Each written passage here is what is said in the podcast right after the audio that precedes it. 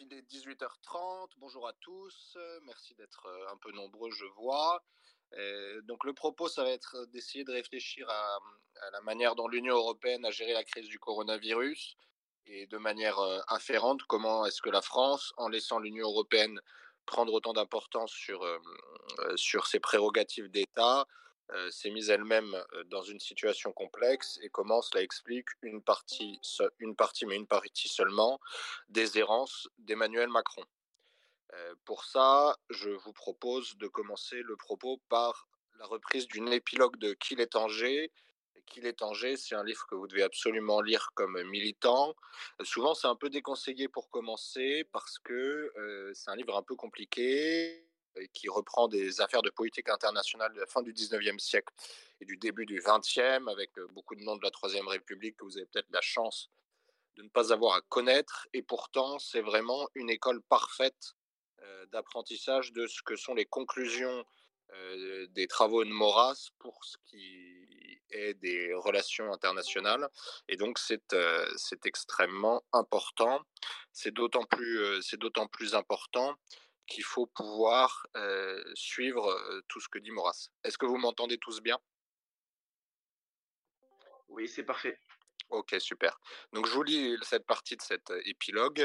Et ces parlementaires en étaient fort impressionnés car les intrigues de l'étranger redoublent d'influence et de portée politique en un pays où l'autorité nationale se dépense et se dissout dans le verbiage. On pourrait recueillir entre les tribunes et les couloirs du Parler Bourbon des murmures intéressants, peut-être intéressés, Nous en avons assez de ce ministre qu'on ne voit jamais, qui ne daigne pas parler, refuse de s'expliquer et pose aux grands diplomates. Ainsi, les agents allemands manœuvraient sans peine cette foule de malheureux bavards effrayés du spectre guerrier. Des journées qui auraient pu être remplies par les travaux muets de la préparation militaire et par des négociations de sang-froid eurent leur centre dans les pas perdus du Parlement et les antichambres des ministères. Tel était le dernier tribunal établi pour juger sur, une grande affaire française. Les duretés de l'événement, tel était le dernier tribunal établi pour juger une grande affaire française, les duretés de l'événement proportionnèrent notre honte à l'absurdité de notre constitution. Quand M. Delcassé eut succombé, la princesse de Bulot a pu dire Nous n'avons pas demandé sa tête, on nous l'a offerte. on va voir que euh, ça exprime un petit peu ce que je vais essayer de vous dire sur l'Union européenne. Ce qui est, euh, ce qui est extrêmement important à, percevoir, c'est que l'action française est par constitution opposée à la construction dite européenne. vous pouvez vous reporter à plusieurs travaux intéressants à son égard. D'abord, le, livre très intéressant et très important de Paul-Marie Couteau, qui s'appelle L'Europe vers la guerre, qui montre que contrairement à ce qui est prétendu régulièrement par les constructeurs de l'Union européenne, l'Union n'a pas du tout permis d'empêcher la guerre.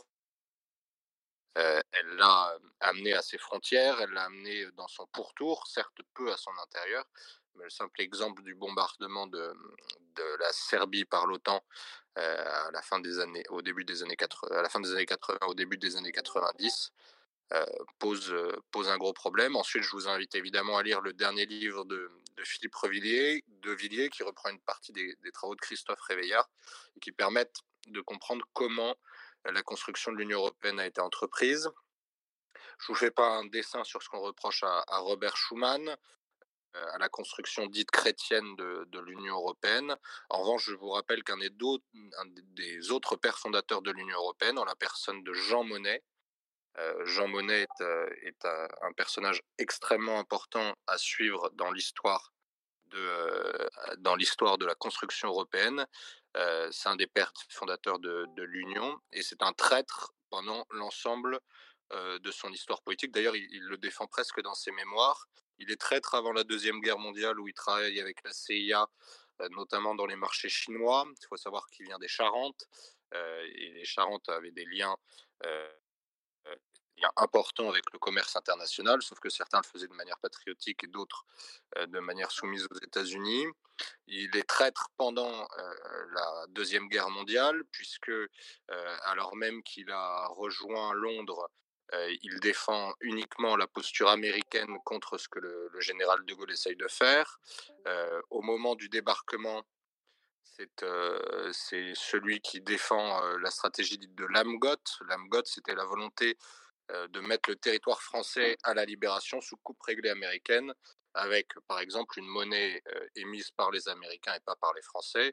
et tout le projet de De Gaulle, c'est de rejoindre le territoire national le plus rapidement possible pour réussir à éviter ça. C'est pour ça d'ailleurs, pour votre culture historique, que De Gaulle ne se rendait jamais aux cérémonies du débarquement.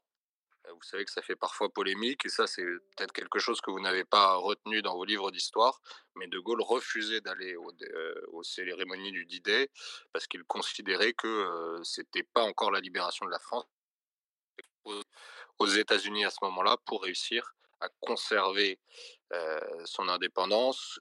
trois ouvrages majeurs là-dessus, tous d'Éric Branca, vous pouvez lire son ami américain et son De Gaulle et les grands qui vient de paraître. Les deux livres sont chez Perrin.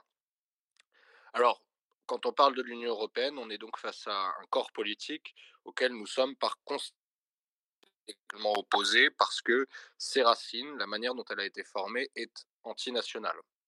Cependant, la méthode maurassienne, c'est qu'un corps, même quand il est par constitution étranger au bien de la nation, s'il peut faire un bien, un bien local, euh, eh bien, il s'agit pour nous de l'utiliser. Donc, sa critique euh, n'est valable, euh, n'est intellectuellement valable que si elle constitue évidemment une mise en cause de ses racines, mais, aussi de ses effets. Et si par hasard les effets d'un mauvais corps sont bien pour l'intérêt national, eh bien le maurassien accepte de l'exploiter.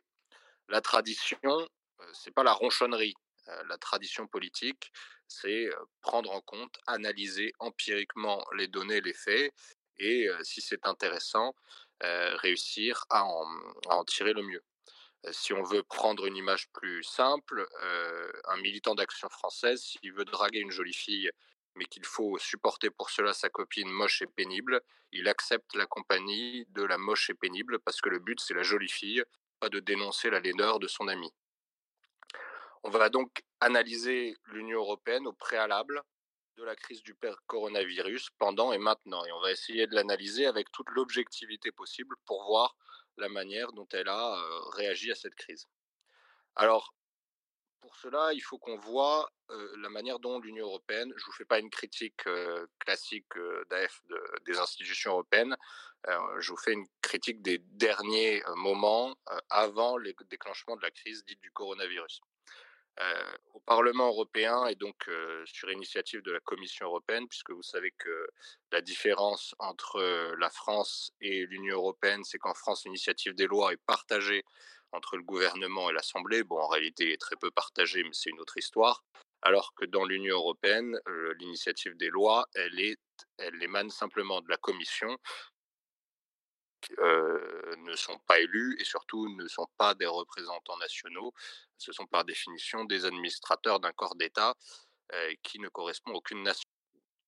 Eh bien, le Parlement européen avait discuté de trois sujets. Un accord de libre-échange avec le Vietnam qui a été voté à peu près de mémoire un mois avant le déclenchement de la crise du coronavirus. Vous imaginez que ces gens ont le sens du timing. le Vietnam, en passant, est une dictature communiste qui essaye un peu d'imiter la Chine dans sa, dans sa manière de, fonctionner pour bénéficier du capitalisme mondialisé, mais ça reste une dictature et donc évidemment, ça participe de la mondialisation forcenée des échanges et de l'ouverture du marché intérieur. On reviendra sur la notion de marché intérieur dans l'Union européenne au sein de, au sein de, sa production législative. La deuxième, c'est la pression qui a été faite sur la France et notamment sur et notamment la deuxième, c'est la pression qui a été faite sur la France Macron au moment de, la, du refus par la France de l'élargissement de l'Union européenne à la Macédoine du Nord. Petite parenthèse, donc la Macédoine du Nord, c'est un territoire des Balkans, ce qu'on appelle dans l'Union européenne des Balkans occidentaux, qui est frontalier avec la Grèce, qui a un débat assez important avec la Grèce, puisque les Grecs veulent lui refuser de l'Union européenne, a été jusqu'à lui demander de changer de pays. Donc un pays a changé de nom pour complaire à l'Union européenne, sauf que la France ne veut pas de politique d'élargissement actuellement. Euh, ça a été rappelé par Emmanuel Macron et donc le Parlement a fait énormément pression avec beaucoup d'attaques contre euh, la France et le président de la République au niveau européen pour critiquer cette position française. Et enfin, le troisième sujet avant et pendant le déclenchement, c'est les nombreuses provocations faites par la Turquie aux frontières de l'Europe. Avant le déclenchement de la crise du coronavirus, il s'agissait d'attaques par la Turquie de la souveraineté de plusieurs États. Il faut savoir que la Turquie intervient dans des zones, dans des îles grecques euh, à la souveraineté contestée. Elle intervient en faisant des forages au large de Chypre, euh, en Méditerranée, sur des zones. C'est une remise en cause de la souveraineté de membres de l'Union. Et pourtant, l'Union européenne continue à laisser la Turquie faire ce qu'elle veut, ce qui est un, un, gros problème en politique internationale, puisque sans parler d'un point de vue éthique, ça décrédibilise évidemment la solidité de l'Union et sa capacité à agir. On est donc à ce moment-là sur une Union européenne affaiblie. Elle est d'autant plus affaiblie qu'elle vient de passer la barre du Brexit, qui, malgré ce qui a été rappelé régulièrement, attaqué ou défendu dans les médias français, marque sans doute l'événement le plus majeur de la deuxième décennie du XXIe siècle. Hein. C'est un événement historique, c'est un retournement de politique internationale absolument important. Et en communication, ça a été présenté comme un simple aléa ou les excès du peuple britannique, un effet du populisme et volonté d'interaction russe. non, c'est que la Grande-Bretagne qui a été imposé à l'Union européenne et à l'intégration à l'Union européenne par les États-Unis et qui donc a fait des, efforts majeurs pour intégrer l'Union. Hein. Souvent, on a trop euh, l'impression et le rappel que les Anglais ne faisaient pas partie de l'Union, euh, pardon, euh, la Grande-Bretagne ne faisait pas partie de l'Union au départ. Certes, mais elle a fait des pieds et des mains pour y entrer. De Gaulle ne voulait pas qu'elle y entre. Et ça a été une affaire de négociation très importante. Donc qu'un pays qui a fait autant d'efforts pour intégrer l'Union décide 50 ans après de partir, c'est un événement qui a beaucoup déstabilisé l'Union. Et quand une union est déstabilisée, décrédibilisée, en principe, au lieu de faire pression pour son élargissement, au lieu de se montrer faible à ses frontières, au lieu de signer des accords de libre-échange qui vont la rendre encore plus impopulaire auprès de son peuple, elle, a, pour mission, elle a pour intérêt même de faire des choses qui vont la crédibiliser, l'unir. Eh bien ça, c'est quelque chose que l'Union européenne n'a pas fait, n'a pas pu faire au départ. Et on peut sans doute imaginer qu'elle ne l'a pas fait parce qu'elle est prisonnière de son idéologie comme l'Union européenne a été fonctionnée sur plusieurs piliers forts, l'idée du doux commerce, hein, vous savez, cette idée anglaise qui veut que si les nations commercent entre elles, cela va apaiser leurs relations internationales. Bon, ça a été largement, largement critiqué par l'histoire, notamment par Maurras et Bainville, mais ça reste une des idées fondamentales des unions politiques. elle est persuadée que comme elle n'a pas une représentation, un peuple, une nation, et bien qu'il faut s'élargir sans cesse puisque c'est une politique purement velléitaire, il faut qu'elle montre qu'elle est séduisante, et puis comme elle veut continuer à s'élargir, elle n'arrive pas à régler la question de la puissance turque à ses frontières, à qui elle a promis et à qui elle paye des milliards d'euros chaque année en crédit de préadhésion. Il faut savoir qu'avant même d'être membre de l'Union européenne, vous recevez des crédits de préadhésion. Et je ne parle pas là de sommes qui sont versées pour la gestion des migrants à la frontière de la Turquie, je parle bien de sommes qui sont versées à la Turquie au motif qu'elle se préparerait à intégrer l'Union européenne. Eh bien, tout ça, elle n'arrive pas à le combattre. Donc l'enjeu, c'est que l'Union est affaiblie, affaiblie par le Brexit et par son actualité, et qu'en plus, au lieu d'affermir continue à être prisonnière de cette idéologie, euh, notamment, euh, et ça a, été, euh, ça a été dénoncé par Valeurs Actuelles, d'une idéologie qui dérive par la Cour européenne des droits de l'homme. La Cour européenne des droits de l'homme n'est pas à proprement parler un membre de l'Union européenne, ce n'est pas une institution qui dépend d'elle, elle lui préexiste, elle intègre d'ailleurs des pays comme la Russie mais les décisions et la philosophie de la Cour européenne des droits de l'homme inspirent beaucoup des actions de l'UE. Or, vous avez vu dans le dossier de valeur actuelle qu'elle était loin de juger impartialement. Je vous renvoie, j'espère que vous avez tous lu. L'UE, elle fait la guerre officiellement à deux de ses États membres, la Pologne et la Hongrie, Elle les menace de déclencher ce qu'on appelle l'article 7. L'article 7, c'est la suspension d'une partie des droits de membres de l'Union parce qu'ils ne correspondent pas aux définitions de l'état de droit, c'est-à-dire à, l'idéologie politique et constitutionnelle de l'Union européenne. et elle fait face à la décrédibilisation majeure de deux de ses membres, Malte, dont le Premier ministre est mis en cause dans l'assassinat d'une journaliste. Il faut savoir que Malte, c'est des plages très sympathiques, mais c'est un des régimes les plus corrompus d'Europe. c'est un régime où, par exemple, on achète sa nationalité, qu'on appelle les passeports dorés, pour permettre pour bénéficier du trou noir législatif et fiscal dans le pays, et puis la République tchèque qui fait face à une accusation de corruption de son Premier ministre. Je ne m'étends pas sur la question. Donc situation avant le coronavirus, l'Union européenne fait face à un défi historique avec le Brexit, elle ne se hisse pas à la hauteur de ce défi, elle prend des décisions qui sont, ou elle aborde des sujets qui vont eux-mêmes diviser les États membres, diviser les opinions européennes, les peuples, et puis en plus, elle continue de poursuivre de sa haine les pays qui ne participent pas de sa philosophie juridique, notamment de ce qu'on appelle l'état de droit. J'espère que vous aurez une conférence de, formation sur la critique de la notion d'état de droit aujourd'hui. Comme tous les organes faibles, l'Union européenne n'est pas alors ouverte sur le monde. C'est un corps uni qui peut nous conduire à l'universel. Pour les Maurassiens, c'est la nation et c'est un corps désuni qui ne peut pas réussir à acquérir l'universel. la France du grand siècle, par exemple, elle arrive à gagner le trône d'Espagne. La France désunie de 1870, elle perd l'Alsace. Et c'est une constante historique. il n'y a pas de pays désuni qui arrive à protéger l'intégrité de son territoire jusqu'à la période contemporaine et l'intégrité de ses prérogatives de souveraineté pour la période contemporaine le problème de ce manque c'est-à-dire de cette capacité à analyser les relations internationales sur un prisme équilibré, c'est qu'il va priver de sa capacité de considérer les harmonies et donc les équilibres. Pour les Maurassiens, on a un siècle qui est fascinant pour ça, c'est le 19e siècle. Est-ce que, par exemple, quelqu'un peut me répondre et me dire quel est le point commun entre les trois régimes, celui de Napoléon, de Napoléon III et de la Troisième République? Des volontaires pour la réponse?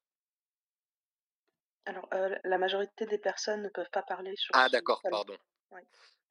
J'avais pas. Donc là, le point commun, c'est que ces trois régimes se sont tous effondrés avec une occupation étrangère du territoire et des annexions qui, qui en ont suivi. Alors que les deux seuls régimes du 19e ne voient pas leur personnalité, leur chef tomber, c'est celui de Charles X, la Restauration, et de Louis-Philippe, la monarchie de Juillet.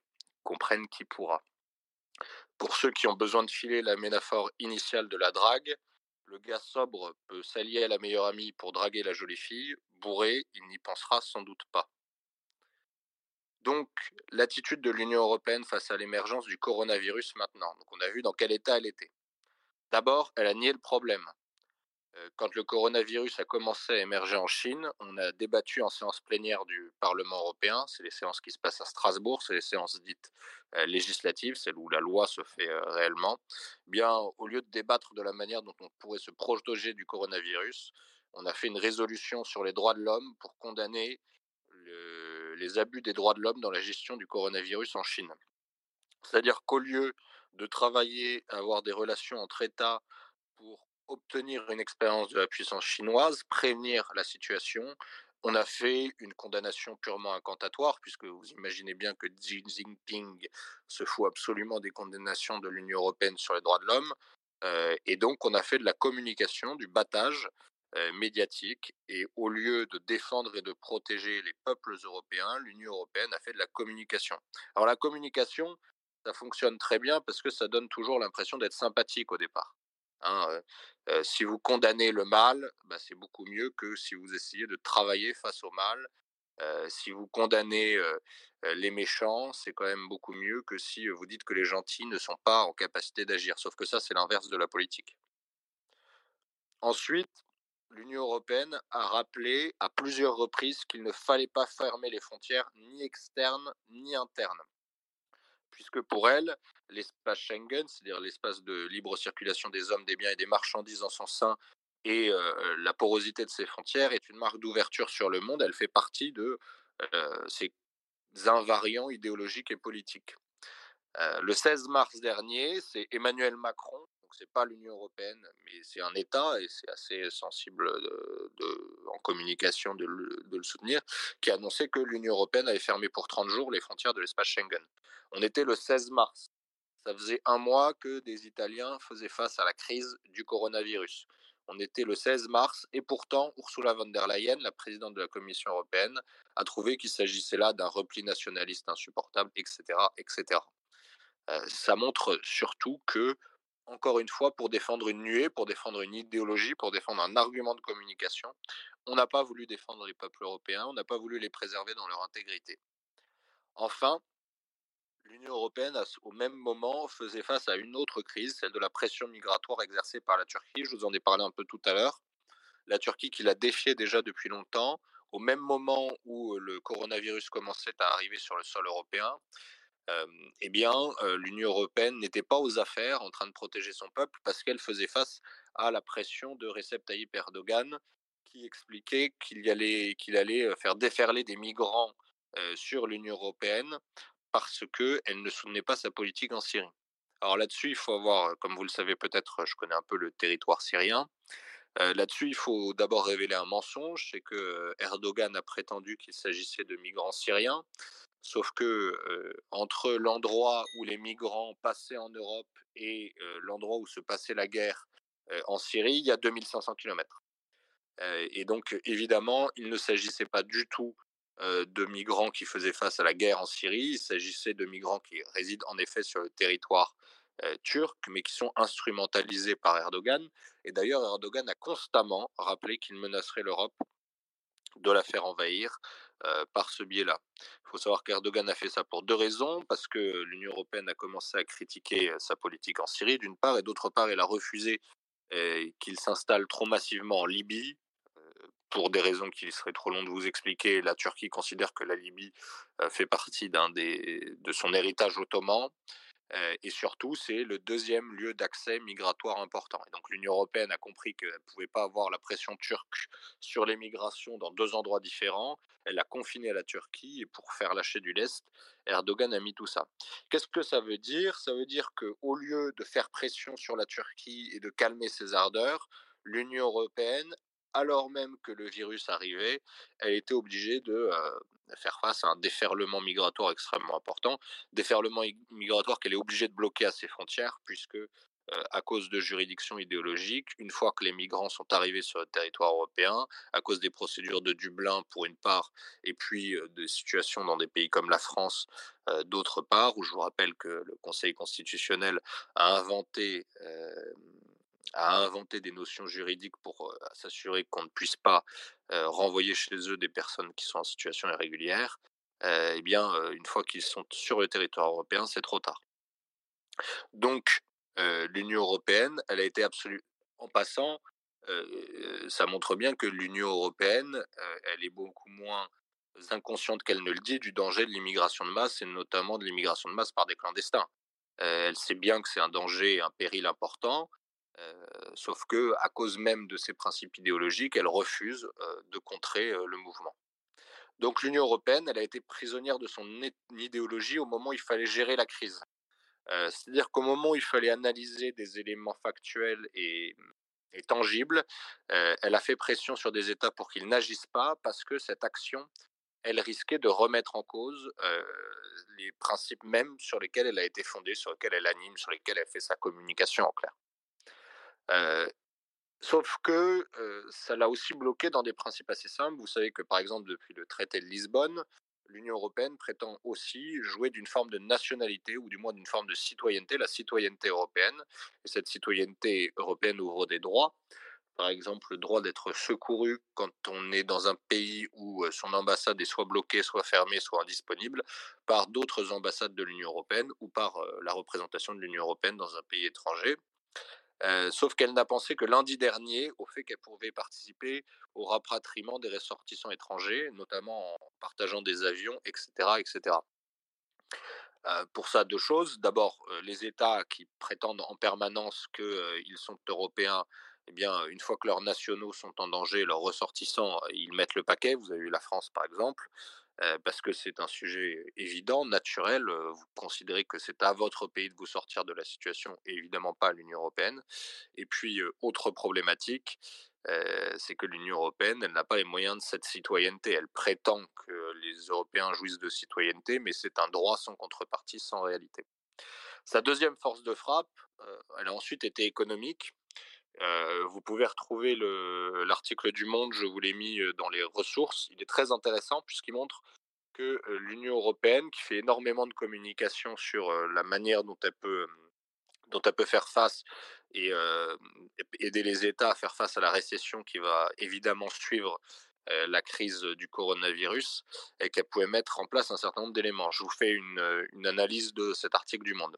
Il explique que dans un premier temps, l'Union européenne a parlé de flexibilité maximale du pacte de sécurité et de croissance.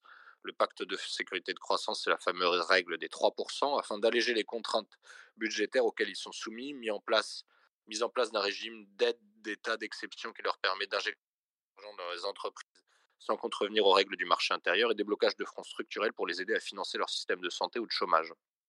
En passant une réflexion, si vous avez fait un peu d'économie, vous savez que l'État français ne peut pas faire les relances économiques qu'il promet sur le coronavirus. Pourquoi? Parce que quand vous faites un peu d'économie, vous savez qu'il y a deux instruments classiques pour opérer des altérations économiques, le budget et la monnaie. Et les deux sont sous contrôle bruxellois. Ça veut dire que autant sur la production législative, on peut discuter du fait que la France soit vraiment soumise ou non à Bruxelles, autant d'un point de vue économique, les deux sujets essentiels pour faire des politiques dites contracycliques, c'est-à-dire en gros ce qui permet de faire de la croissance économique ou non, ou au moins, puisque j'imagine qu'il y a quelques décroissants parmi vous, au moins de réussir à infléchir les tendances économiques qui sont néfastes au plus grand nombre, eh bien la France en est coupée. Les deux sont sous contrôle bruxellois. La France, en gros, peut faire des réformes du marché du travail, l'assurance l'assurance chômage, le droit au licenciement, etc., et des équilibres de transferts sociaux, ce qu'on voit actuellement pour la réforme des retraites. Si vous, faites un peu d'économie, vous irez vérifier qui a gagné des prix Nobel d'économie pour la théorie de la monnaie et les théories des cycles budgétaires et qui a gagné des prix Nobel sur euh, l'allègement des transferts sociaux et les réformes du marché du travail, vous verrez que c'est la monnaie et euh, les politiques de budget et pas du tout euh, ces choses qui sont importantes mais qui sont très accessoires en réalité en matière économique comme les transferts sociaux, l'assurance retraite et l'assurance chômage et, la question de, et les questions normatives tatillonnes en gros, la France, l'Union européenne, elle a dit aux États qu'ils allaient pouvoir dépenser plus et qu'elle allait arrêter son contrôle budgétaire. Donc en fait, elle a dit que ces règles budgétaires, qui déjà fonctionnent assez mal dans la majeure des parties des pays de l'Union, quand ils font face à la crise, elles sont complètement inadéquates, ce qui montre leur invalidité permanente. Si une politique économique est dangereuse une fois que la situation devient difficile, eh bien, c'est qu'elle n'est pas adéquate. Mais elle l'a mal fait. Christine Lagarde, la représentante de la Banque Centrale Européenne, qui, si vous suivez un peu les débats financiers et monétaires, est décrédibilisée au plus haut point, n'a pas réussi à rassurer les marchés financiers, notamment dans son intervention du 12 mars. Euh, elle ne les a pas rassurés parce que euh, l'Union euh, est, en, échec, hein, elle n'est pas assez solide pour réussir à les rassurer, et puis parce que il y a pour la gestion des marchés financiers quelque chose qui est lié à la confiance, à l'impression qu'on fait. En fait, les marchés financiers prétendent être rationnels, mais ils tiennent beaucoup sur des impressions et sur une psychologie. Suite à cet échec, et qui est notamment sensible en comparaison avec l'investissement de la Fed, c'est-à-dire la Banque centrale américaine, l'Union européenne a décidé qu'il fallait en rajouter. Les 27 se sont donc mis, là je vous lis l'article du Monde, les 27 se sont donc mis d'accord pour activer la clause de circonstances exceptionnelles qui leur permet de dépenser ce qu'ils veulent pour lutter contre la pandémie, sans que Bruxelles les rappelle à l'ordre sur la maîtrise de leurs finances publiques. Vendredi 20 mars, Ursula von der Leyen est allée un cran plus loin, leur proposant formellement de recourir à une clause de suspension générale, celle-ci imaginée en 2011 et qui n'a jamais été, été utilisée, permet de dégager les États de toute contrainte budgétaire à la récession et profonde tant la récession est profonde sur tout le continent. Donc en gros, ça veut dire que L'Union européenne propose de se débarrasser pas simplement du pacte de stabilité de croissance, en gros la règle des 3%, mais aussi de tout ce qui fait qu'un État ne peut pas soutenir ou non des secteurs entiers de son économie. Vous savez que on considère aujourd'hui que injecter de l'argent dans certains secteurs de l'économie, c'est du protectionnisme déguisé parce que ça fausse la concurrence. Et pour les libéraux, c'est insupportable. Donc en clair, ça veut dire au-delà des impératifs budgétaires, l'Union admet qu'en situation de crise, il faut suspendre toutes les règles qu'elle impose aux États parce que ça empêche d'imaginer une reprise économique viable une fois qu'il y a une crise. Donc vous avez deux réflexions face à ça. deux réflexions que, qui, à mon avis, sont indépassables pour les turiféraires de l'Union européenne. Si leurs théories économiques sont exactes, elles doivent fonctionner dans toutes les situations comme on est obligé de les supprimer une fois qu'il y a une crise comme celle du coronavirus, eh bien, ça signifie que leurs règles ne sont pas adéquates en toutes les situations. Alors là, ils peuvent vous répondre, oui, mais justement, il faut accepter qu'il y ait un peu d'exceptionnel et d'inédit en économie, et vous voyez bien qu'on est moins sectaire, moins idéologique que vous le prétendez, puisqu'on accepte de changer les règles. Sauf que, en fait, non parce que si vous allez un peu dans le détail de ces réformes, il y en a deux. Enfin de ces, réinjections dans l'économie. Il y a celle qui est faite par la Banque Centrale Européenne. Donc la Banque Centrale Européenne, c'est celle qui crée la monnaie. J'espère que vous avez fait suffisamment d'économie pour comprendre. Donc la monnaie, elle est créée, on appelle ça ex nihilo, c'est-à-dire qu'elle vient de nulle part. C'est un jeu d'écriture. Euh, un jeu d'écriture qui permet de la création monétaire. Il n'y a plus de contrepartie. Quand une banque centrale vous prête, euh, mettons, prête euh, à la banque centrale française 10 000 milliards d'euros, il n'y a pas 10 000 milliards d'euros d'équivalent en or dans, dans ces caisses. C'est un, jeu un pur jeu d'écriture. Et donc, ce qu'elle va faire avec cet argent, c'est qu'elle va racheter des créances aux États, donc ce qu'on appelle des, obligations, en gros des obligations euh, pour faire rapide, c'est des titres de la dette euh, et aussi aux institutions privées. Mais donc, ce qu'elle fait là, c'est qu'elle considère que ça va d'une certaine manière ruisseler sur les ménages, c'est-à-dire sur vous et moi, et que en permettant aux États, aux entreprises de ne pas étouffer, elles vont leur permettre de continuer à distribuer des salaires, de faire des politiques de soutien social, et donc que ça va, ça va permettre d'aider. Ça, je vous entre pas dans les détails, mais c'est très critiquable et très critiqué dans les effets que ça a réellement sur l'économie, sur l'économie dont vous bénéficiez vous et moi. Il faut faire de l'économie d'un peu plus haut niveau, mais en gros, elle intervient sur des marchés financiers pour équilibrer les cours. on peut penser ou non que ça aura un effet majeur pour, pour vous et moi, mais c'est pas une intervention directe.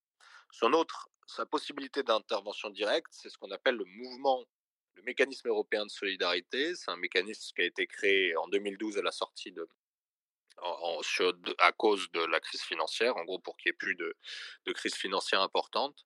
Et ce mécanisme européen de solidarité, son problème, c'est qu'il demande des contreparties. En gros, ça signifie que euh, on accepte de vous donner de l'argent ou de vous prêter de l'argent, mais si vous faites les réformes que l'Union européenne demande.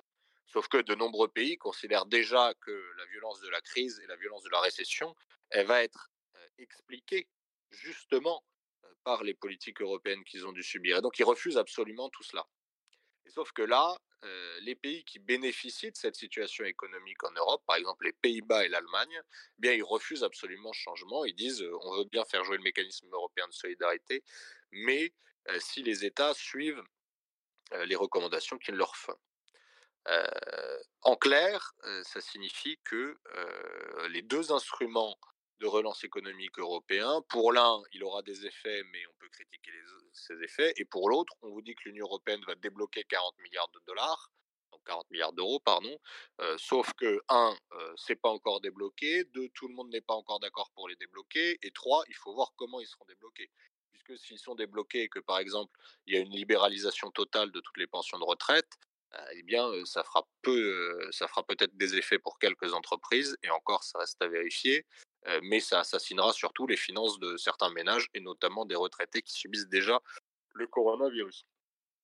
Ce que vous risquez de voir, et ça c'est de, de l'empirisme organisateur simple, c'est que les Pays-Bas et l'Allemagne lâcheront un peu de l'Est, puisque les Pays-Bas et l'Allemagne, ce sont des pays producteurs. alors que beaucoup d'autres pays de l'Union européenne sont des pays consommateurs. Donc, en clair, Macron va dire dans une semaine ou dans 15 jours, je vous prends le pari, que euh, euh, l'Allemagne et les Pays-Bas et donc l'Union européenne dans son ensemble ont accepté une certaine politique de relance, donc de faire jouer une partie du mécanisme européen de stabilité. Il le dira que c'est par solidarité européenne, sauf que c'est pas du tout par solidarité européenne. C'est juste que si on ne fait pas jouer ce mécanisme, les producteurs de bagnoles allemands et les producteurs maraîchers des Pays-Bas n'arriveront plus à écouler leurs marchandises et donc eux-mêmes seront en faillite. C'est donc pas une solidarité, c'est juste une politique d'intérêt national. Donc je vous résume d'une manière économique ce qui est aujourd'hui les principales attributions de l'UE. L'UE n'a pas produit une monnaie assez forte et assez flexible pour équilibrer les comptes. Ceux qui peuvent faire n'importe quoi avec leur monnaie, puisque de toute façon c'est la réserve internationale, c'est les Américains avec le dollar. Et je vous rappelle que ce qui a justifié la création de l'euro, de la monnaie euro, c'était qu'elle arriverait un jour à concurrencer le dollar et donc à nous amener au même niveau de liberté que le dollar. Pas de bol, on n'a jamais réussi à le faire, c'est une promesse qui a été complètement mensongère. Et, l'Union européenne ne peut pas jouer sur la monnaie, elle est obligée de racheter des créances sur les marchés financiers, mais pas du tout de jouer avec les taux, les taux de l'euro. Deuxième élément, l'Union européenne, elle est obligée de tuer ses enfants juridiques, pacte européen de stabilité et autres règles budgétaires, le plus rapidement possible, sans quoi les États seront en récession. Alors, on en arrive à l'Europe du minima, c'est-à-dire que l'Europe de la citoyenneté et l'Europe de l'ambition diplomatique est en échec, l'Europe des règles économiques et financières est en échec. Donc la seule chose qui reste, c'est un peu ce que les gens qui ont monté l'Union européenne ne voulaient pas, c'est-à-dire un simple marché intérieur. Qu'est-ce que ça veut dire le marché intérieur? En gros, c'est l'établissement de règles communes et de normes communes pour que les échanges se fassent plus simplement entre les États membres et ceux qui bénéficient de facilités d'accès sur ces États membres. Comme il est 19h06, j'irai rapidement sur ce point, mais je vous ai mis un article de l'AGFI la GFI, c'est la plus grande agence de presse sur les, sujets financiers un peu, un peu sérieux. C'est une tribune d'un entrepreneur qui explique que pour lui, la crise de la production des marques et des gels hydroalcooliques vient de, des règles européennes extrêmement tatillonnes et de la, de la réglementation.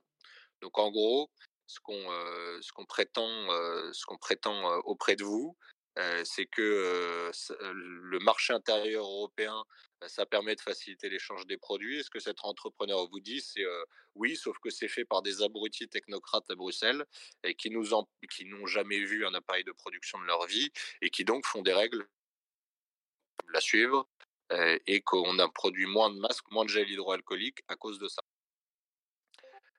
en clair, ça ça fonctionne pas et la seule chose qui fera que ça l'autre chose qui fera que ça fonctionne pas, c'est que, l'espace Schengen a été aboli pour au moins un mois. C'est pareil, je vous prends le pari, c'est pas très difficile que dans un mois l'espace Schengen sera rétabli parce que le marché intérieur, ce qui fait qu'il fonctionne, c'est pas, l'ensemble de fatras de normes etc c'est la libre circulation des biens et des personnes afférentes avec l'espace Schengen, qui permet évidemment de faciliter les échanges. Et comme il n'y a pas de droit de douane entre les pays européens, évidemment, les prix, même si, on fait face à un libéralisme croissant dans, les échanges avec l'abaissement des droits de douane à l'extérieur, eh ça, fait un avantage comparatif important. Donc, l'ouverture de l'espace Schengen et des frontières nationales sera faite assez rapidement.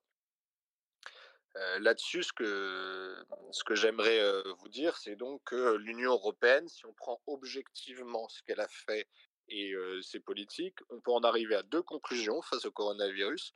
C'est que le coronavirus, contrairement à ce qui est dit, c'est pas une expression de la solidarité européenne, puisque au contraire, la solidarité européenne a été mise en échec.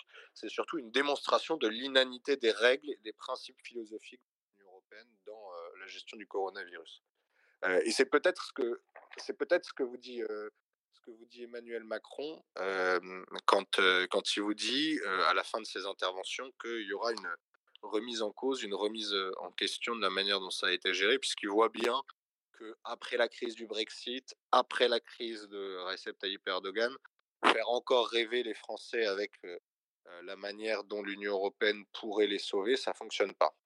Et ce sera sans doute très pratique pour Emmanuel Macron et je pense que ça doit être extrêmement compliqué dans sa tête aujourd'hui, puisque ceux qu'il a réussi à, à, retenir pour le faire élire président de la République, c'est les progressistes, les Européens échevelés. et pourtant, sa solution politique, ça risque d'être de taper sur l'Union européenne à la sortie. Alors, je vous rassure, il ne changera rien des traités, rien des lois, et on continuera à être soumis à Bruxelles. Mais c'est son intérêt partisan à ce moment-là, et je crois qu'il l'appliquera. Pourquoi? Parce que le coronavirus, c'est une infection, c'est un virus, donc il a été mal présenté. On a dit que c'était une infection simplement respiratoire, alors que non, c'est une infection globale de la maladie. et, eh bien, en fait, il l'a très mal géré aussi, même si on, même si on considère qu'il était bloqué par l'Union européenne parce que Emmanuel Macron, il avait une solution et notre manière de Maurassien de gérer la, chose, c'est de savoir s'il a appliqué une politique réaliste. Et pour nous, le réalisme, c'est l'empirisme organisateur. J'espère que vous êtes tous familiers de la notion. Je vous rappelle que c'est la méthode inductive organisée par Maurras qui pose que la question politique est un art qui possède un lot d'expériences, l'histoire dans lesquelles on puise, certaines formes sont des canons. Euh, on dit souvent que ça a établi des lois de la politique, c'est pas exact. Euh, c'est Charles Benoît qui est un de ses disciples, Charles Benoît B-E-N-O-I-S-T, j'espère que vous, connaissez ça, et qui les a établis. Euh, et dès lors, Macron, il avait à être un héritier ingénieux. Alors, comme je vais essayer de ne pas déborder trop de mon temps, qu'est-ce qu'on peut dire tout de suite? C'est que, un, son imprécation guerrière c'est un grand classique des présidents qui ne sont pas prêts face à une crise. On en appelle à la nation comme nuée pour cacher son impréparation. Et deux, Macron n'a pas été un héritier ingénieux puisqu'il a prétendu en revenir à l'union sacrée. je vous rappelle deux choses. L'union sacrée, c'est donc la coalition de toutes les familles politiques au début de la Première Guerre mondiale, coalition dont on vous répète souvent qu'elle a fait, qu'elle a ouvert à l'extrême gauche, mais pas ouvert à ce qu'on appelle l'extrême droite. On sait bien qu'on refuse ce terme, mais Maurras vous répond que c'était tout à fait ouvert, puisque Henri Poincaré, qui était président du Conseil à ce moment-là, lisait la F tous les jours et recevait Daudet et lui dans son bureau régulièrement. Premier élément. Deuxième élément, la victoire en 1918, elle se fait justement par la sortie de l'Union sacrée, celui qui avait été l'un de ses plus Clémenceau, le père La Victoire, contrairement à ce que vous avez peut-être en tête et l'imagerie nationale, il ne fait pas du tout partie du gouvernement d'Union Sacrée en 14, il arrive en 17, en 17 ou en 18, je ne sais plus, pour, pour réussir à sortir de cette unité de façade très critiquable, etc. etc. Donc, déjà, Macron a utilisé des moments historiques qu'il n'a pas appliqués. Il n'y a pas eu de recomposition gouvernementale je vous rassure, Emmanuel Macron ne quand pas en secret François Belker et Francis Vanciton en, en prenant leurs conseils tous les jours. et par ailleurs, il n'y a pas eu d'ouverture et on ne voit pas de ministre de la France insoumise intégré au gouvernement. Bien au contraire. Donc on a toujours les fines fleurs de l'intelligence française, Sibeth Ndiaye, Agnès Buzyn qui révèle que la crise devait être faite. Puis par ailleurs, Emmanuel Macron reste prisonnier de ses nuées, de ses idées. Quand un vote doit avoir lieu, eh bien, le vote est quasiment religieux, c'est le salut, c'est la Pâque républicaine. Et cette Pâque républicaine, même une épidémie, même des morts, ne peuvent pas l'arrêter. Alors qu'est-ce qu'il a fait qui nous permet de dire que ça n'a pas été un héritier ingénieux si on pour regarder les faits?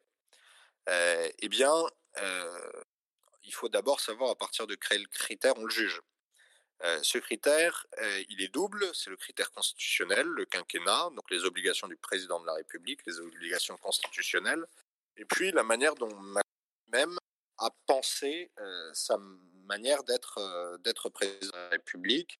Vous vous rappelez qu'il a flirté parfois avec le monarchisme, rappelant que la France souffrait d'avoir assassiné et décapité Louis XVI, il s'est présenté comme père de la nation. Vous irez pour les plus audacieux et peut-être les mieux formés d'entre vous, vous irez voir ce que ça signifie être un père de la nation chez Boutan, dans une à cet égard la politique comme souci de Pierre Boutan. Macron est donc responsable de tout.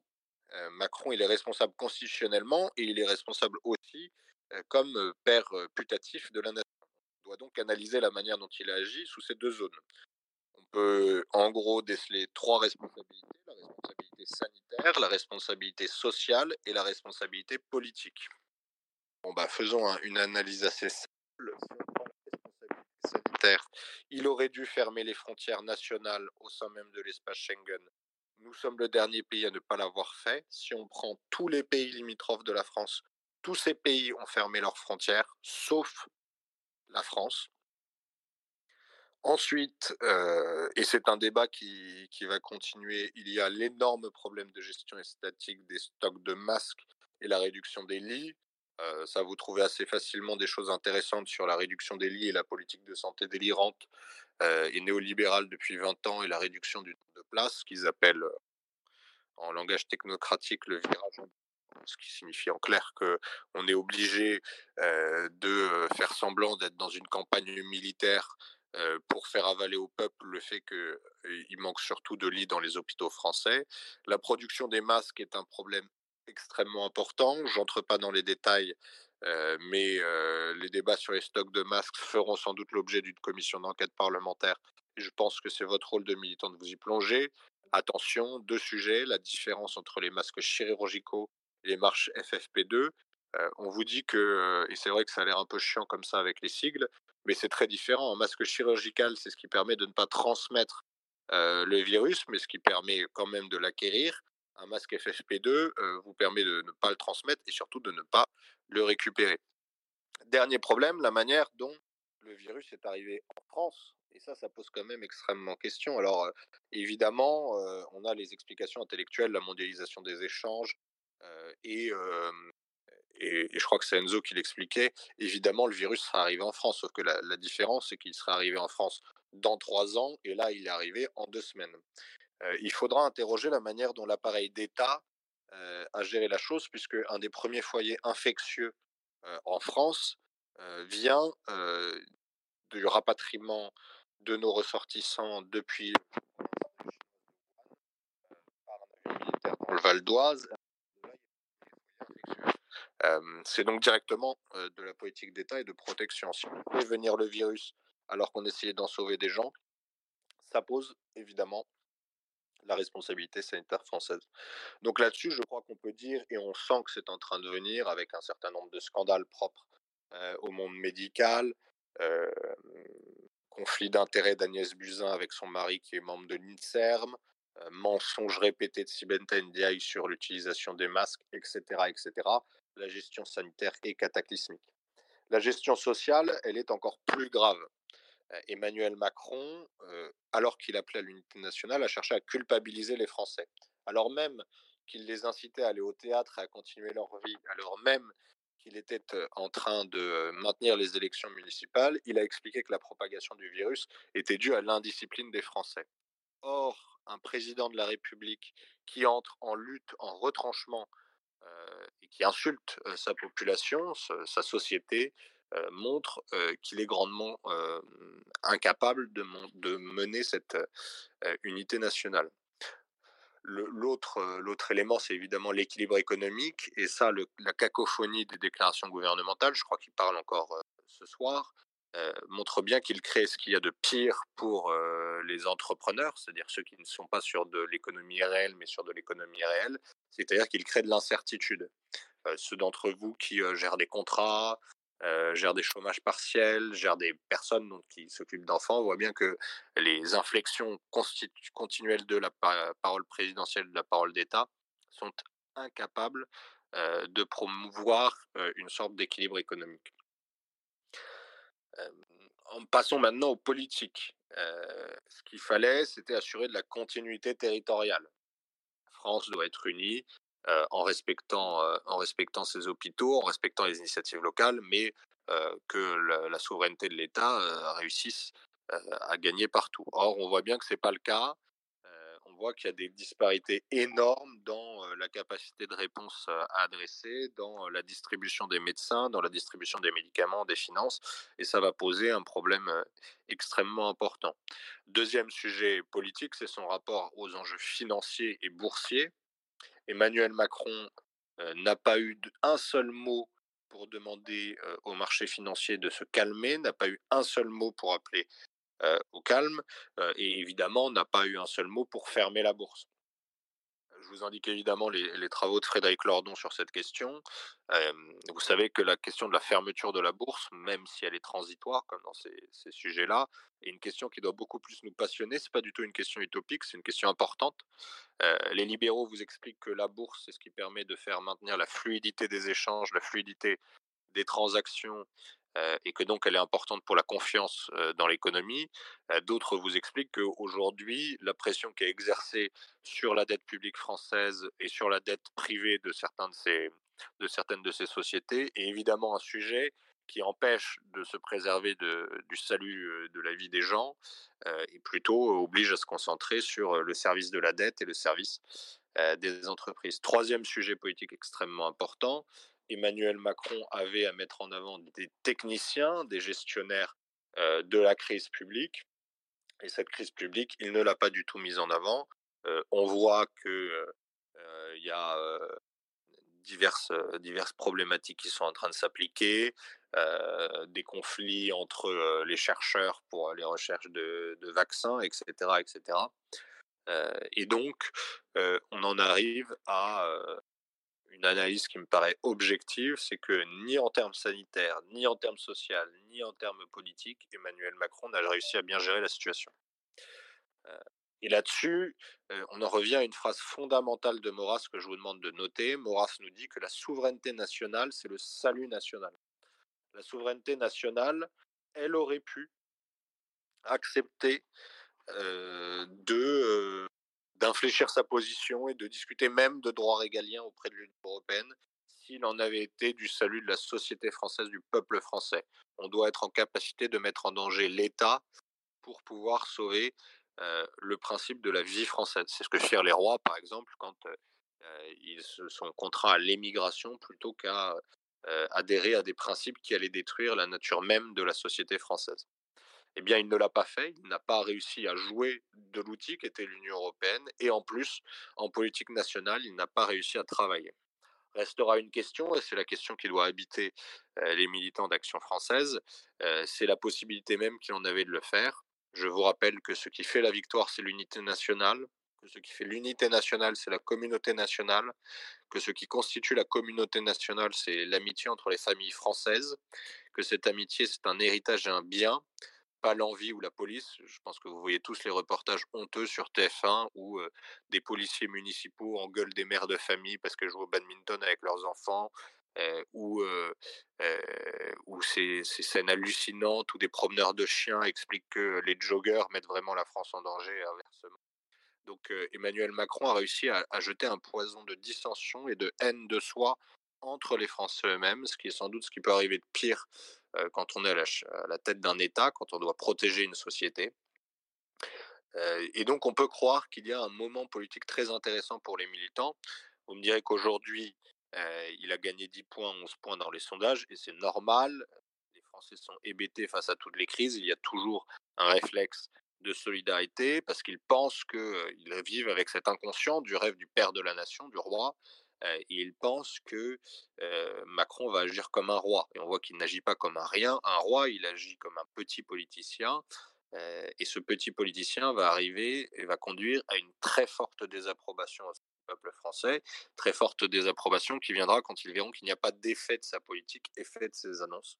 C'est là qu'il faut être prêt amis militants, à poser les questions qu'on a abordées au sein de cette conférence, c'est-à-dire les questions constitutionnelles, c'est-à-dire les questions juridiques, c'est-à-dire les questions d'équilibre sociaux et civilisationnel. Et c'est là que vous aurez une fenêtre pour réussir à les faire passer et à espérer que un jour, un régime plus bénéfique aux Français réussisse à imposer une politique qui les protège avant de les instrumentaliser pour assurer sa réélection. Je vous remercie. Écoute, merci Charles pour ton intervention, c'était très enrichissant. Euh, On a atteint un pic à 130 auditeurs, ce qui est quand même très encourageant. Encore merci pour ton intervention. et si tu as le temps maintenant, on va pouvoir passer aux questions. Très bien. Alors, je reste sur vocal conférence ou je passe à question conférence? D'accord, très non, bien. reste ici, je, je, vais te lire celles qui ont reçu le plus de votes. Alors, tout d'abord, on a une question de Philippe, responsable de section jeune à Lille, qui, te, qui dit que la confusion est souvent faite entre conservateurs et défenseurs de la tradition et que tu as, tu as souvent parlé de tradition politique. Est-ce que tu peux faire la différence entre conservateur et défenseur de la tradition? Alors, euh, ce qu'on peut dire de manière assez ferme, c'est que euh, un conservateur, c'est quelqu'un qui euh, juge l'état présent. Un conservateur, c'est quelqu'un qui juge un acquis, qui, est là, qui est face à lui et qui considère s'il va y avoir du bien ou du mal dans la modification, l'altération de cet acquis. En somme, le conservateur, c'est celui qui ne voit pas l'origine ni la destinée de ce qu'il cherche à, aider. Par exemple, le, défenseur de la tradition, il verra d'où vient son héritage, il verra à qui il doit transmettre cet héritage. Et c'est pour ça que la confusion se fait régulièrement. Le conservateur et, la personne éprise de tradition peuvent être assez régulièrement en accord, puisque pour l'un, c'est la crainte d'altérer ce qui existe, et pour l'autre, c'est la volonté de le transmettre qui agisse. On le verra, verra simplement de manière très différente en politique quand il s'agira de questions où l'état présent des, situations ne va pas du tout. Je crois qu'une des politiques, si on veut prendre le sujet actuel de manière assez forte, c'est la candidature de François Fillon. Euh, François Fillon était euh, vu comme un conservateur sur les questions morales. Je rappelle que, par exemple, François Fillon, c'est très peu connu, mais à l'époque avait voté contre la dépénalisation de l'homosexualité. Eh bien, ce qui est intéressant, c'est de voir quels vont être les retournements de sa politique sur la question familiale. En gros, pour Fillon, la question familiale, elle est intéressante parce que c'est des us et coutumes, c'est des habitudes, et donc il s'agit de poursuivre des habitudes. Ça ne vient pas d'une réflexion sur que vient faire la paternité, quel est l'équilibre au sein de la cellule familiale qui ouvre à une socialisation équilibrée. Et donc à partir de là, il est prêt à toutes les transactions, puisque c'est une habitude, eh bien cette habitude peut être réformée en, dernier, ressort. Ensuite, la question de la différence entre la tradition et les conservateurs, elle peut prendre des, points de vue politiques, euh, le conservateur, régulièrement, c'est celui qui n'a pas interrogé l'origine du pouvoir, il a simplement interrogé la gestion du pouvoir, euh, alors que ceux qui sont épris de la tradition euh, considéraient que la gestion du pouvoir, même si elle faisait, si elle donnait un peu le kit, un peu le change pendant quelque temps, si son origine était biaisée, si son origine était mauvaise, eh bien, eh bien elle arriverait forcément à du mal. Ce que je dirais, c'est que le conservateur, c'est quelqu'un qui nous intéresse parce que c'est quelqu'un qui n'est pas arrivé à un niveau de réflexion suffisamment profond, suffisamment étayé pour, pour poser les vraies questions. D'accord, merci. Euh, maintenant, la question euh, d'Adrien, euh, responsable de Fédé Aquitaine. de façon générale, la volonté de certains nationaux de changer l'Union européenne, toute pleine d'idéologies antinationales et mondialistes, de l'intérieur, est-elle crédible ou simplement contradictoire et donc illusoire? Alors ça dépend de la manière dont on pose la question. si on parle de la constitution même de l'Union européenne, évidemment, elle est illusoire puisque l'Union européenne a été créée sur des rêves. Ces rêves sont profondément fédéralistes, intégrateurs. et, ces moyens, comme j'espère vous l'avoir un peu montré dans cette conférence, sont viciés dès le départ. Vous ne pouvez pas faire de politique économique, même d'un point de vue européen, avec une monnaie, un budget qui, consiste en des peuples, en des sociétés qui sont à ce point différentes. la question, c'est que les nationaux, ils doivent avoir une stratégie, et cette stratégie, elle doit être la sortie de l'Union européenne, ou au moins de la sortie de l'idéologie de l'Union européenne actuelle. Si on fait une Union européenne pour distribuer des étudiants et, discuter sur Montaigne et Byron, pourquoi pas. Mais sa, philosophie globale, évidemment, on doit en sortir. Après, il y a la question tactique et c'est important de, c'est important d'y réfléchir. L'euro, qui est sans doute ce qui fait le plus de mal aux Français, à part la question migratoire aujourd'hui, est un talisman pour beaucoup de générations de Français. Et c'est vrai que c'est un talisman social et on est obligé de le prendre en compte, puisque notre objectif, c'est d'arriver au pouvoir pour mettre le roi et pour changer profondément les politiques qui sont faites aux Français.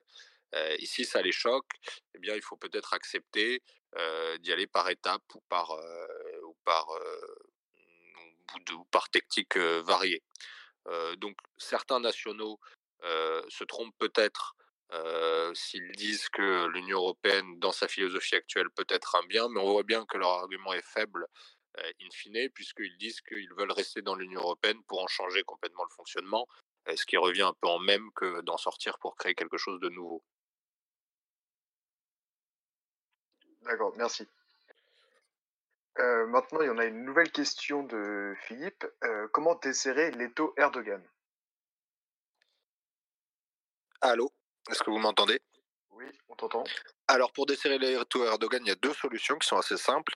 C'est de revenir sur les concessions qui ont été faites euh, à l'Empire ottoman à la sortie euh, de la, euh, de la Première Guerre mondiale. Je rappelle que à la fin de la Première Guerre mondiale, entre les années 18 et 22-23, on signe un certain nombre de traités et que l'Empire ottoman a été, alors, a pour partie, mais a été largement conservé de manière territoriale et qu'aujourd'hui, l'avantage de l'Union européenne, pour l'affaiblir, c'est de soutenir des, populations qui ont des revendications territoriales en son interne. Et donc je pense qu'il faut avoir une politique machiavélique à l'égard de la Turquie, essayer de la réduire à portions congrues territoriales.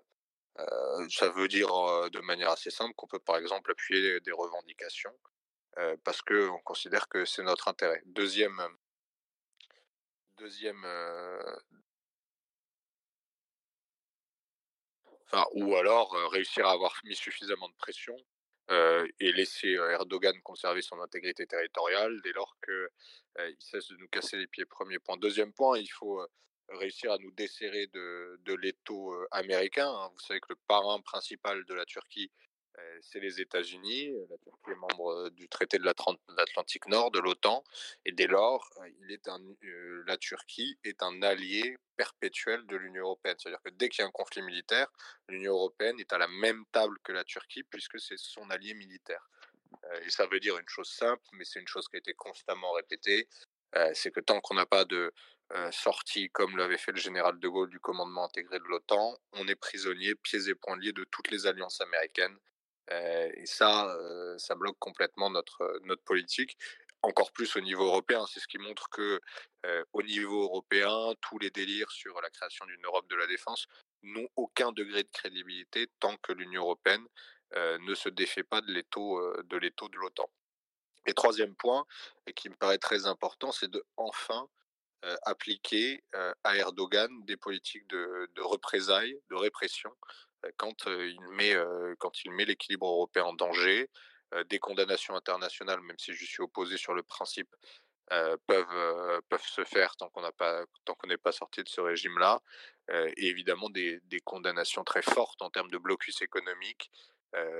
d'une manière très simple, par exemple, il faut que l'Union européenne cesse absolument de payer les milliards d'euros de crédit de préadhésion, mais pas simplement de crédit de préadhésion, aussi vous savez qu'il y a eu des accords avec la Turquie pour que la Turquie gère les migrants. Visiblement, elle les gère très mal et en plus, elle les instrumentalise. Eh bien, il faut que ces sommes ne soient pas payées. Très bien, merci. Alors, on a une nouvelle question encore d'Adrien. en quoi l'affaire du coronavirus révèle-t-elle une crise systémique, voire géopolitique, plus que sanitaire, comme le répètent tous les médias mainstream? Ah bah alors c'est une crise systémique et géopolitique importante puisque c'est une crise qui vient, qui vient sur deux plans. Le premier plan, c'est la montée extrêmement puissante de la Chine. Vous voyez que la Chine est un acteur tellement important et tellement connecté qu'aujourd'hui, quand une épidémie s'y fait jour, elle arrive en un mois en Europe, ce qui était moins le cas avant. Et c'est évidemment une démonstration par le négatif d'à quel point elle est devenue un partenaire essentiel pour l'Union européenne et les nations du monde. Et on voit bien que tout le quinquennat de Trump, si on le lit de manière un peu, un peu profonde, passe son temps dans l'opposition avec la Chine. Ça y est, l'établissement américain est sorti de la menace russe, qui était une menace très factice. Hein. Vous savez que la Russie, c'est un, géant un géant de communication, mais en fait un État qui a des gros problèmes démographiques, un État qui a des gros problèmes économiques, etc. Le vrai enjeu pour les États-Unis, c'est vraiment l'adversité avec la Chine. et ça, on l'a très bien senti, à la fois parce qu'elle est très interconnectée et en même temps parce qu'elle est un concurrent important. Le soft power chinois, par exemple, est, très très fort, très frappant. Le deuxième élément, c'est évidemment la mondialisation totale et la mondialisation de tous les secteurs. Vous avez l'effet évident qui est la mondialisation aéroportuaire qui a permis la diffusion extrêmement rapide du virus. Hein. Tout le monde nous rappelle que le virus, que des crises épidémiques, ça a toujours existé. Oui, ça a toujours existé, sauf que ça venait pendant, ça mettait des années à arriver. Là maintenant, c'est des semaines. il y a aussi la mondialisation de tous les flux financiers qui joue énormément, puisque c'est la situation qui bloque beaucoup d'États dans leur gestion de la crise. La Lombardie, par exemple, donc la partie où il y a le plus de morts, elle est complètement bloquée parce qu'elle ne vit que du commerce, de l'échange et des interactions financières. Milan, c'est une place financière très importante. et donc, on ne peut pas se permettre à Milan de bloquer, de bloquer les échanges comme, comme on pourrait le faire. Donc, c'est c'est vraiment, c'est vraiment un point important, un point important à retenir. Enfin, dernier, dernier élément, c'est, je crois, la mise en cause du point de vue européen de la qualité des élites, c'est-à-dire la qualité des gens que nous présente comme sachants.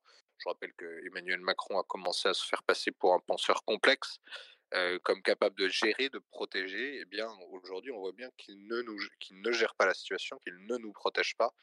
Et donc, c'est peut-être la fin d'une élite française qui, qui étonne beaucoup de, des commentateurs. Hein. Souvent, et je travaille dans le milieu politique, souvent on vient nous demander s'ils sont aussi abrutis ce qu'ils en paraissent. Nathalie Loiseau, par exemple, etc., etc. Et oui, en fait, des gens qui ont de très gros diplômes, qui sortent de très grandes écoles en France aujourd'hui, sont des abrutis. Parce que l'élite qui a fait comme toutes les élites, s'est auto-reproduite, elle a terminé son destin historique, elle n'est plus en phase avec les défis qui sont présentés aux Français, et donc, comme elle se recrute sur des critères qu'elle pense objectifs et qui sont en fait idéologiques, elle ne conduit plus au bien parce qu'elle est sélectionnée justement parce qu'elle ne peut plus faire ce bien-là.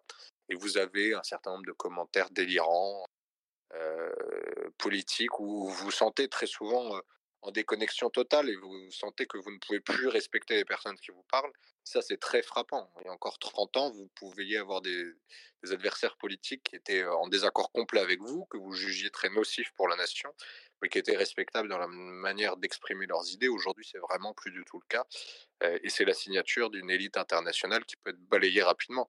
Un des signaux très forts là-dessus, ça a été Donald Trump aux États-Unis. Hein qu'un type comme ça réussisse à gagner en étant aussi provocateur face à des intérêts aussi puissants montre bien que ces élites-là vont être balayées petit à petit par l'histoire il y aura des changements il y aura des changements qui seront très frappants et très inattendus dans des élections, des scrutins et qui seront de véritables retournements historiques. OK, merci. là, on a une question, alors c'est, Laure, militante, assez, nouvelle à Lyon et je pense que c'est une question qui intéresserait aussi les les extérieurs, c'est les sympathisants ou même les les observateurs. quelles sont les raisons pour lesquelles, l'action française, est opposée à alors elle dit l'Europe, mais je crois, enfin l'Union européenne, on va dire? Alors, en résumé, ça il faudrait tout un cercle. Il y a plusieurs choses. La première, c'est que, l'action française est un mouvement nationaliste. Pourquoi est-ce que c'est un mouvement nationaliste? Parce que c'est un mouvement qui considère que l'homme, c'est un mouvement qui fait partir sa politique de l'anthropologie. C'est le fameux mouvement du petit poussin. vous savez que le petit poussin, il doit tout à sa mère, etc. eh bien, le petit de l'homme, il va recevoir le soin de ses parents. une fois qu'il a reçu ce que ses parents, enfin, préalablement celui de sa mère, une fois qu'il a reçu celui de sa mère, celui de ses parents. Cela, ça va le socialiser. Cette socialisation va lui amener des comportements sociaux et ça va être couronné par un héritage. Cet héritage, euh, il a déjà été familial, il est ensuite social et euh, on considère que l'homme peut recevoir la quintessence de cet héritage dans un héritage national. et que sans cela, l'homme a une vie pauvre personnellement, de manière consciente, et surtout que dès lors qu'il essaie qu'on essaie de le projeter dans une autre transmission, tout cela va blesser l'équilibre qui existe entre ces trois, ces trois pans, hein, la relation de naissance à la mère, la relation familiale, la relation sociale et ensuite la relation politique. Et on pense que donc c'est la nation qui amène à l'universel. Souvent, on considère que le nationalisme, c'est le repli sur soi, la haine des autres, etc. À l'Action française, pas du tout. On considère que si nous voulons pouvoir apporter au monde les qualités d'une nation, les qualités d'une culture, les qualités d'une organisation politique, la quintessence, enfin, la manière dont ça se déroulera le mieux, c'est au sein du cadre national. Et là, pour le coup, on peut utiliser, on pourrait utiliser aussi l'empirisme organisateur, regarder la manière dont les choses s'organisent depuis que les organisations supranationales ont supplanté une partie du cadre national en France, pour voir les méfaits que ça a eu sur les cadres de vie qui vont jusqu'au très personnel et jusqu'au très humain. on retrouve beaucoup de, comportements proches de la fin du 19e siècle en France. Vous savez que la fin du 19e siècle en France, l'avènement de la Troisième République, c'est des enfants de 5 ans qui, qui sont dans les mines. Alors évidemment, on n'en est pas à ces niveaux-là, mais on a un niveau de désespérance sociale très largement pour nous lié au fait qu'on est sorti de cadre.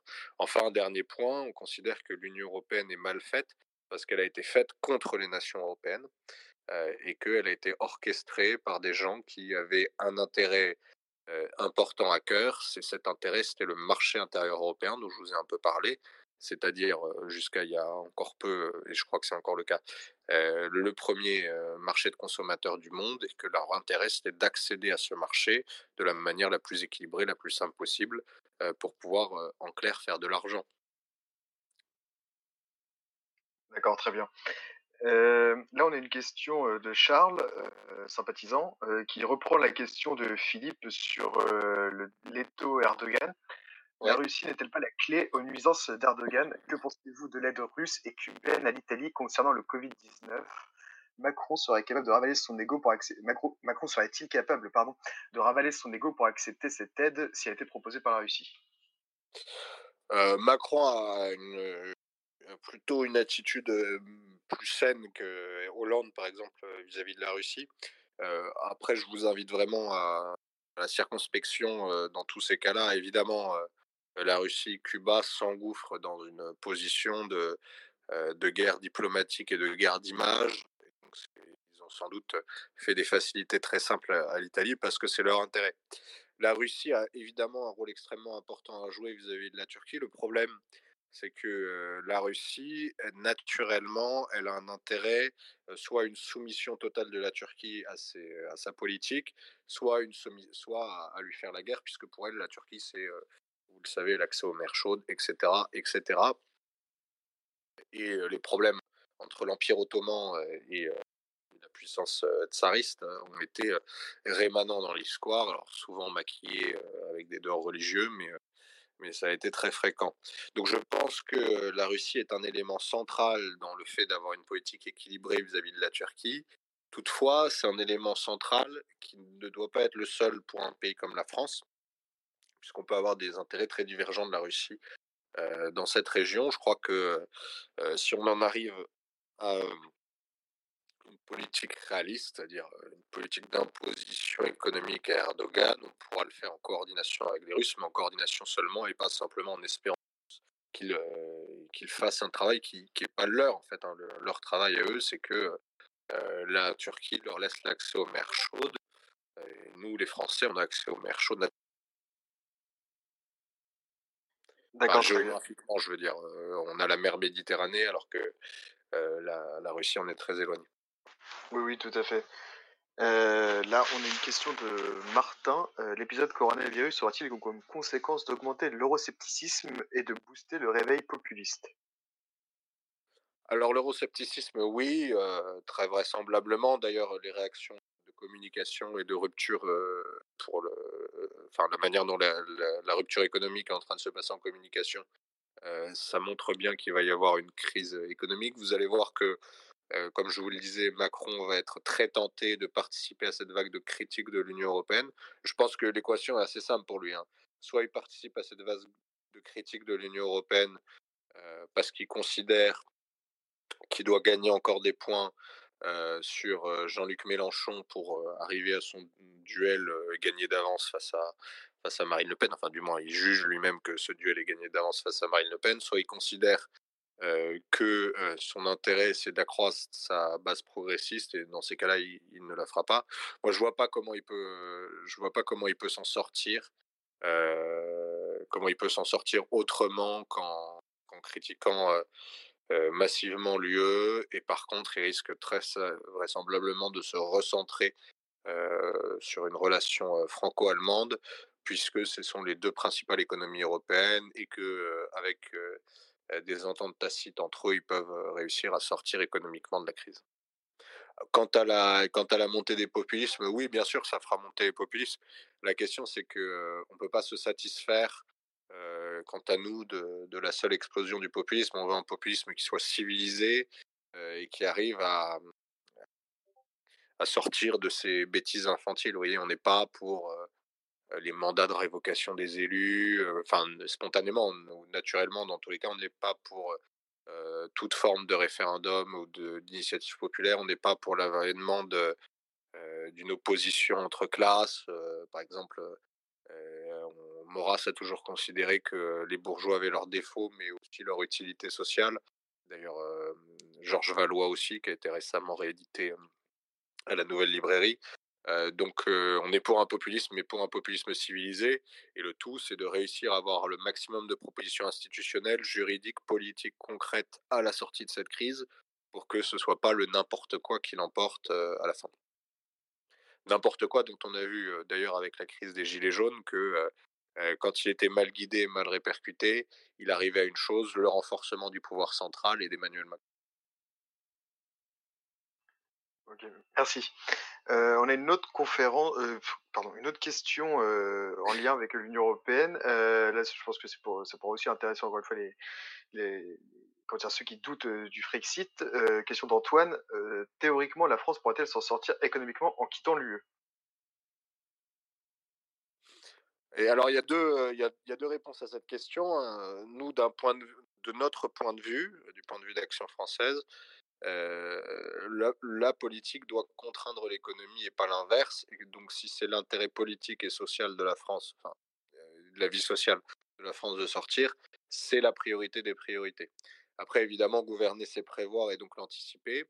Euh, et ce qu'on considère, c'est que euh, on n'a pas vu euh, en Grande-Bretagne que tout le monde était en train de mourir de faim. Alors vous me direz qu'ils avaient l'avantage d'avoir conservé leur monnaie, mais ça joue plutôt, à mon avis, dans notre argument. Mais la question est de savoir si on considère que sortir de l'Union européenne du jour au lendemain est une bonne idée, évidemment non. Il y a un partage de hauts fonctionnaires, il y a un partage de prérogatives économiques, etc. etc. si par exemple un roi était au pouvoir, il entamerait un processus de sortie sur le temps long, voire de rénovation de certains accords. on ne sortirait pas tout de go, puisque on, considère qu'il faut s'émanciper de l'armature institutionnelle européenne. on ne considère pas que toute politique de collaboration économique, de lien économique soit mauvais. Par ailleurs, il y a un certain nombre d'accords de libre-échange signés par l'Union européenne. Hein. Donc, c'est ce qu'on appelle soit des accords d'association, soit des accords de libre-échange de l'Union européenne avec des pays tiers. Par exemple, pour le Vietnam, l'intérêt pour le Vietnam est de trois contre un. C'est-à-dire que pour un point de croissance, un, bénéfice français, il y a trois bénéfices vietnamiens. Donc il y a aussi des gros, des gros problèmes français. On peut considérer que la France serait confrontée à deux problèmes importants. Hein. sa politique agricole commune, puisque la France est contributeur net de l'Union européenne, certes, contributeur net, ça veut dire qu'elle donne plus d'argent qu'elle n'en reçoit, et, mais elle reçoit beaucoup d'argent en retour et beaucoup de facilités dont on ne va pas entrer dans les détails pour sa politique agricole. Et puis la deuxième question, c'est évidemment la question monétaire. Est-ce qu'on pourrait en revenir directement au franc Je ne crois pas qu'on puisse y revenir directement mais en tout cas à une remise en cause sérieuse de l'euro et une politique de transition monétaire. en fait, c'est notre pur intérêt économique en manière simple, puisque comme vous le savez, la France subit, si vous faites un peu d'économie, la France n'a pas intérêt à avoir des taux d'intérêt aussi bas auprès de, la Banque centrale européenne. Et en gros, on a une structure économique et, monétaire intéressante pour un pays massivement producteur et exportateur, alors qu'aujourd'hui, on ne l'est pas. Ok, merci. alors là, il reste, je pense qu'il y a encore deux questions qui ont reçu pas mal de votes. Après, si on a le temps, on pourra essayer d'en lire quelques-unes supplémentaires. D'abord, question d'Aubry. Que pensez-vous du contre-argument des pro-européens à propos de la fermeture des frontières qui est d'affirmer que l'économie française aurait été ravagée par une, par une fermeture des frontières nationales? Alors d'abord, ce que je vous annonce, c'est que l'économie française va être ravagée. C'est en train de sortir un peu partout. Là, j'ai vu Marc Simoncini qui disait que tous les indicateurs étaient au rouge. Moi, je m'occupe par exemple d'une association, c'est un peu près connu. J'ai mis tous mes salariés au chômage partiel il y a deux jours. Hein. Euh, donc l'économie française va être ravagée pour des choses très simples. Les facteurs ne passent plus. Alors pour un étudiant, par exemple, le fait que le facteur ne passe plus, pas grand-chose, mais pour des gens qui ont des contrats, des échéances, des paiements à faire, c'est extrêmement important. donc il va y avoir un ravage économique. La deuxième question, c'est de se dire, est-ce que si on avait fermé les frontières plus tôt, on en aurait subi des répercussions économiques plus importantes? Honnêtement, je ne vois pas ce qui, parle dans, l'intérêt de cet avis. Les échanges en auraient été amoindris, certes, la France est faible à l'exportation. ce qui va se passer pour au moins quelques mois, c'est une réorganisation de l'économie auprès de producteurs soit européens, soit français, et auprès de consommateurs soit européens, soit français. fermer les frontières plus tôt aurait peut-être permis d'accélérer la transition. J'en sais rien, mais en tout cas, l'argument de dire que c'est un ravage me paraît faux, un, parce que ça va l'être, quand bien même on a mis beaucoup de temps à fermer les frontières, et deux, tout ça c'est de la conjecture économique, c'est des anticipations, et aujourd'hui, tous ceux qui nous promettent des gains importants grâce à notre modèle économique européen et français, n'y arrive pas. Pour une raison toute simple, hein, c'est que en France, ce que je vous ce que je vous ai dit pendant la conférence, en France, les réformes économiques présentées par le gouvernement comme extrêmement majeures sont absolument mineures.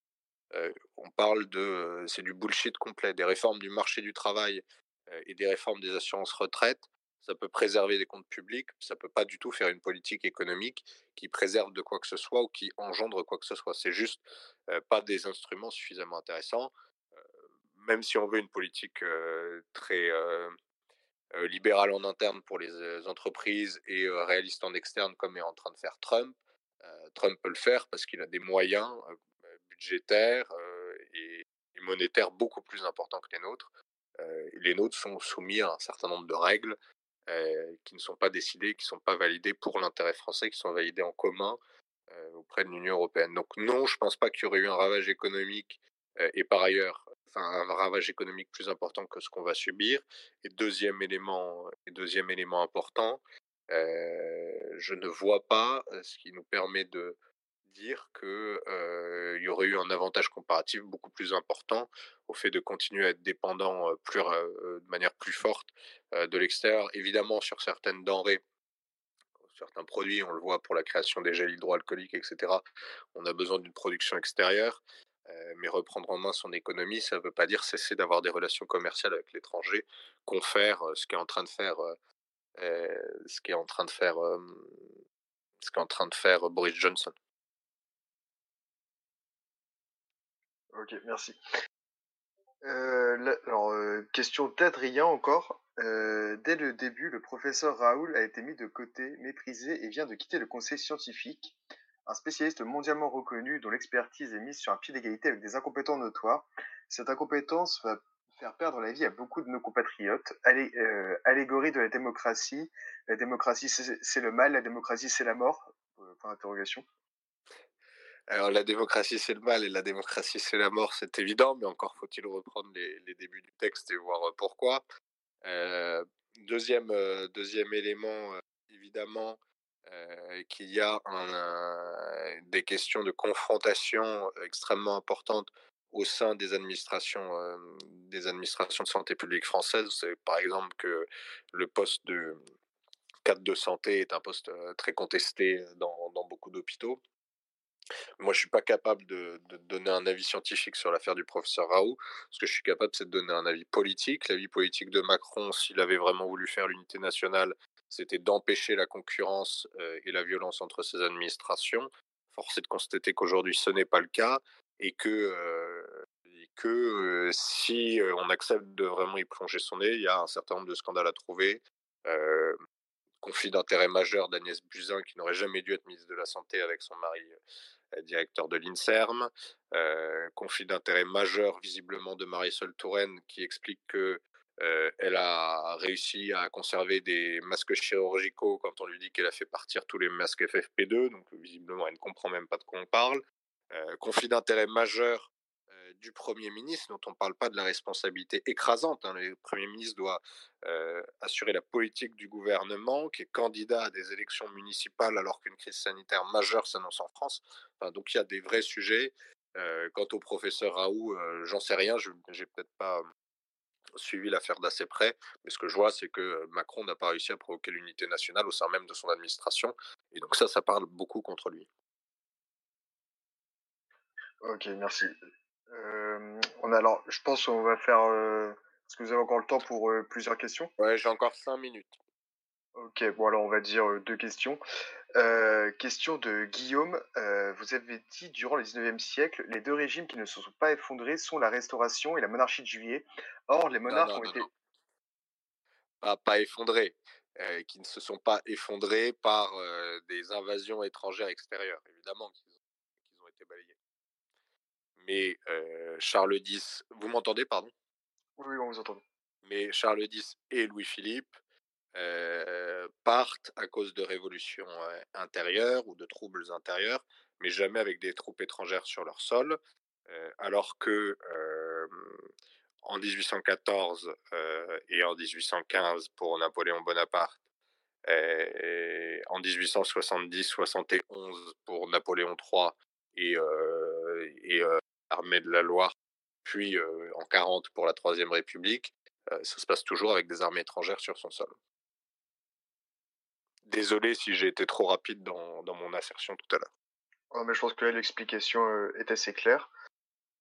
on a une, on a une question. Alors, Denzo Sandré qui, demandait, qui demandait rien à voir, mais en extra après la conférence, est-ce qu'on pourra avoir des nouvelles des quêtes bénévoles des SOS Chrétiens d'Orient?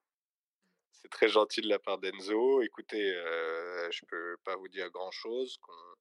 Euh, ce qu'on sait, c'est que euh, aujourd'hui, la cellule de crise du Quai d'Orsay s'occupe sujet travaille de manière très proche euh, avec nous. Hein. donc, je ne peux pas entrer dans les détails, mais on travaille avec le plus haut niveau de l'État sur la, sur la question. Évidemment, notre peur est d'autant plus importante puisque la région souffre aussi du coronavirus et surtout l'Irak est en proie à des troubles importants, sociaux évidemment, politiques et militaires aussi.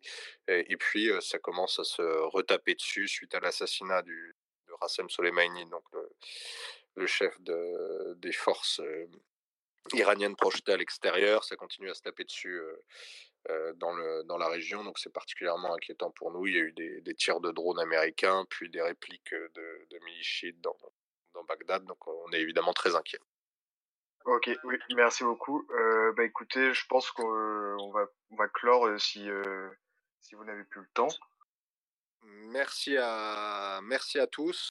en tout cas, n'hésitez pas, si je ne connais pas très bien cette application, mais si vous avez euh, si euh, cette conférence vous a plu ou vous a déplu, n'hésitez pas à m'envoyer un message en privé, ça m'intéressera beaucoup d'avoir vos retours. Merci beaucoup pour votre intervention, en tout cas, qui a été euh, très riche et vos réponses aussi fort bien développées. je vous conseille à tous, enfin déjà, je vous remercie tous pour votre présence et je vous invite également à aller voir. alors Philippe a mis un lien vers le bien commun dans lequel notre invité Charles Meyer écrit. C'est le journal, tout simplement, le mensuel de l'action française. Donc, si vous voulez euh, vous intéresser à nos idées, il n'y a pas plus direct comme moyen, j'ai envie de dire. Merci encore. Merci à vous.